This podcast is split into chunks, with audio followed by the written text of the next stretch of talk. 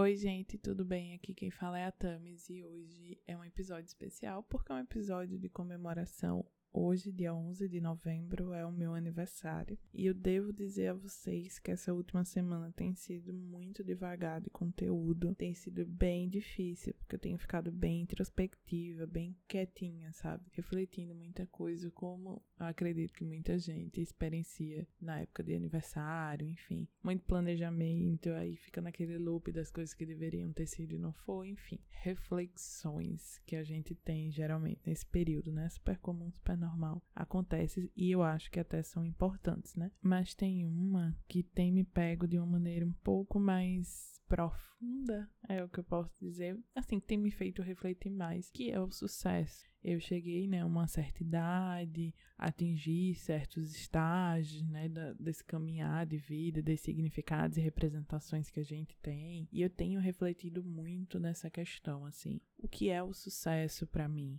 Como eu estou visualizando a minha própria caminhada e talvez o ponto mais importante dessa reflexão é como eu estou medindo o meu próprio sucesso. Sucesso para mim era uma espécie de uma corrida que eu só iria, eu só poderia dizer que eu atingi o final dessa corrida, que eu passei lá pelaquela bandeira se tudo tivesse sido entregue conforme tivesse sido planejado. Se tivesse tido uma lombadinha no caminho ou alguma coisa tivesse mudado, parecia que não tinha gosto de sucesso. Tinha gosto de conquista, mas não de sucesso. Vocês conseguem entender a diferença? O que é sempre bizarro para mim pensar sobre isso, pensar sobre como a gente mede as nossas capacidades, como a gente mede as nossas conquistas, como a gente mede o nosso sucesso a partir de um referencial completamente utópico, inexistente, a partir de uma configuração social que está sempre nos cobrando para nós agirmos né, de determinada maneira, que o nosso caminho tem que ser de determinada maneira, e como isso não só foi muito naturalizado socialmente, mas muito naturalizado internamente, sabe? Tá lá na raiz da alienação, tá na raiz daquilo que a gente aprende como significado, que é aquilo que a gente representa como sucesso. Porque todo aquele caminho que já tem seus desafios da nossa configuração social, né, do capitalismo e tal, ele ganha novos ares, novos obstáculos. Tem muita coisa nesse nosso termômetro de sucesso que não deveria estar tá ali, que não deveria estar tá sendo incluso como um medidor. Na verdade, não sucesso nem precisaria de um medidor. Mas falando na realidade, porque, enfim, ele tem, tem muitos pontos que são problemáticos e que nem deveriam estar ali, sabe? E eu acho que o mais bizarro é justamente esse, que só quando você atingir determinado estágio, só quando você passar determinada bandeira, é que você pode ler aquela sua experiência como bem-sucedida. Quando na verdade cada pequeno degrau da caminhada do processo rumo a essa bandeira ou a esse local que você vai chegar são pequenas vitórias, mas é muito difícil que a gente perceba como pequenas vitórias. A gente tem tende mais a perceber como obstáculos que foram superados. E nem precisa de uma análise muito grande para a gente entender que o próprio uso do termo obstáculos já tem um significado social muito, muito, muito, muito negativo, né? E que de quebra também remete muito a algo que saiu errado, né? É um obstáculo porque algo que deveria ter dado certo não deu. E esse significado em si, na verdade, esses significados em si, coloca na gente um peso muito forte, né? Porque, como a gente viu no episódio passado, essa questão do erro e da tentativa já tem um, um significado de, de incapacidade, de insucesso e todas essas questões. Então, quando a gente se vê frente a um obstáculo que a gente precisa superar ou que a gente superou, não tem um gostinho de vitória, tem gosto de hum, você deveria ter feito melhor. E vocês entendem por que eu digo que fica um peso maior? Porque os erros fazem parte das tentativas. Poucas são as pessoas que conseguem acertar de primeira. Poucas são as pessoas que traçam planos e planejamentos e metas e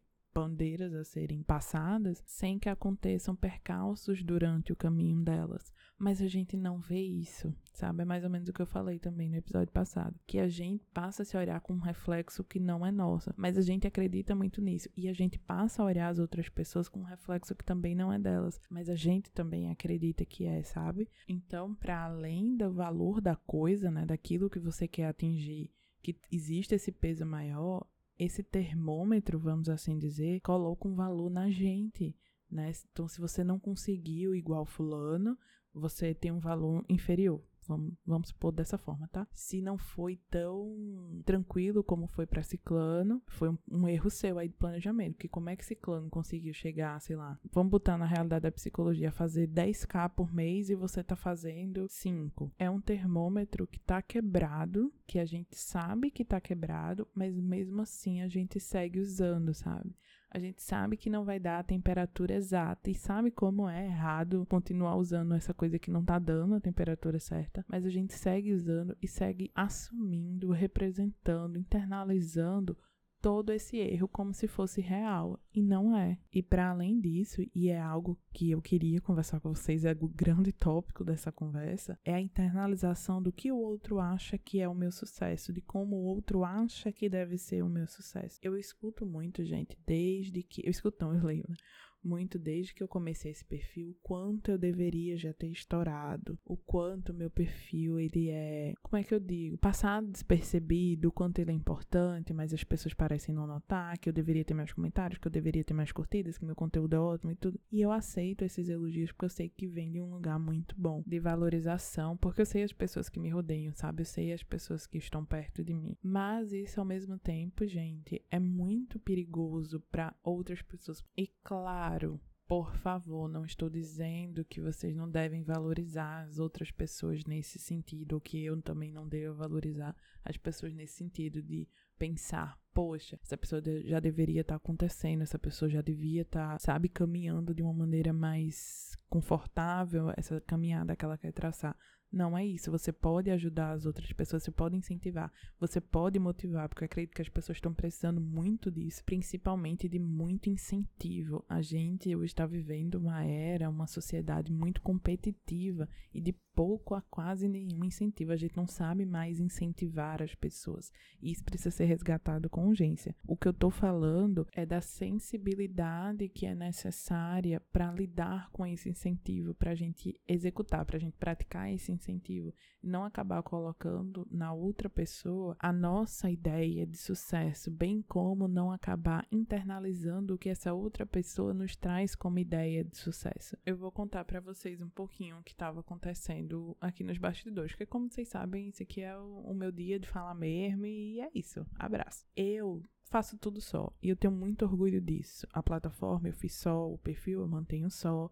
Só que isso é muita coisa para uma pessoa só. Bata um tintes quanto só eu falei nesse último, nesses últimos segundos. Então, gente, é, quando eu planejei a plataforma, quando eu planejei não, quando eu pensei a plataforma, por isso que no começo eu fiz essa diferenciação, eu a visualizei de uma maneira muito mais fluida do que realmente vem acontecendo. Por exemplo, se você for lá no vídeo de lançamento, tem uma parte que eu falo da seção de notícias, portal de notícias. Fala aqui, eu vou botar algumas novidades, tudo bem. Ela já não existe mais na plataforma, porque eu não tinha tempo o suficiente no meu dia para sequer olhar a internet, olhar a Twitter, olhar páginas, o que você imaginar aí, para pegar essas notícias. Eu não tinha tempo na minha semana para ver eventos, para botar data de eventos. Então assim, foi uma coisa que ficou inviável. E a mesma coisa vem, a mesma coisa não, mas uma vai parecida vem acontecendo com a produção de conteúdo em si.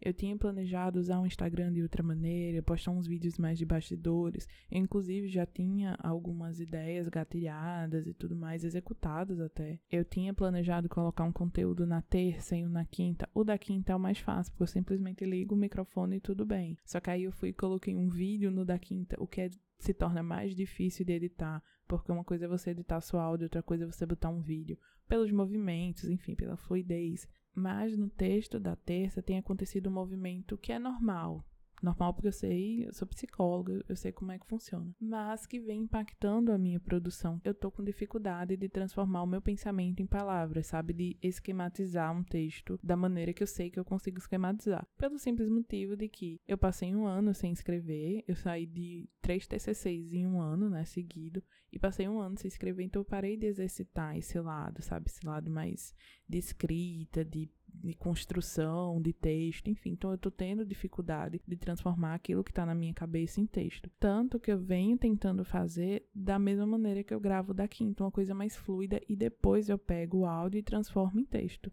Só que assim também não tá funcionando para mim, já que a minha proposta da terça é algo mais conteudista, é algo mais referenciado, né? Então isso me deixa de uma maneira, gente, que eu não consigo produzir. O da quinta, como eu disse, é fácil, mas eu não consigo produzir para o Instagram porque eu tô preocupada porque tá faltando um texto. Eu não consigo sentar para produzir o texto porque minha cabeça tá lá na frente, porque eu ainda não tenho esse texto. Então, enfim, vira um amontoado de situações, vira um amontoado de planejamentos que não são colocados em prática, que isso cria em mim e estava criando criou e estava criando, não cria mais porque eu estou bem atenta. Uma leve, porém potente sensação de incapacidade, de por que eu coloquei essa plataforma, por que eu fiz isso agora, eu não estou preparada para isso. E na, quando na verdade foi só uma imaturidade no sentido de planejamento, foi um desconhecimento de gestão de tempo. Eu achei que a coisa ia ser de uma maneira, mas a coisa foi de outra e só cabe a mim o quê? Reorganizar, dizer, gente, ó, vamos tirar esse texto, o texto vai ser a cada 15 dias e ir fazendo até que isso vire uma nova rotina para mim, que produzir texto vire um novo estímulo, né, que eu consiga resgatar isso. Só que por mais que eu esteja atenta a esses processos externos do mundo, né, em relação a mim, ainda existem sementes aqui. Então, quando eu me pego tendo que tirar uma coisa da, da, da, minha plataforma, quando eu me pego não conseguindo entregar uma coisa que eu me propus entregar e que eu sei que eu posso entregar, só que no momento eu não estou conseguindo por uma limitação humana, uma limitação cognitiva, isso me pega, sabe? Isso me faz reacender essa internalização de que para o meu projeto ser considerado um sucesso para os outros e principalmente para mim, ele deveria ter acontecido da maneira que eu planejei, sabe? Será que é um limite que eu não posso passar? Será que eu tô muito confortável? Será isso?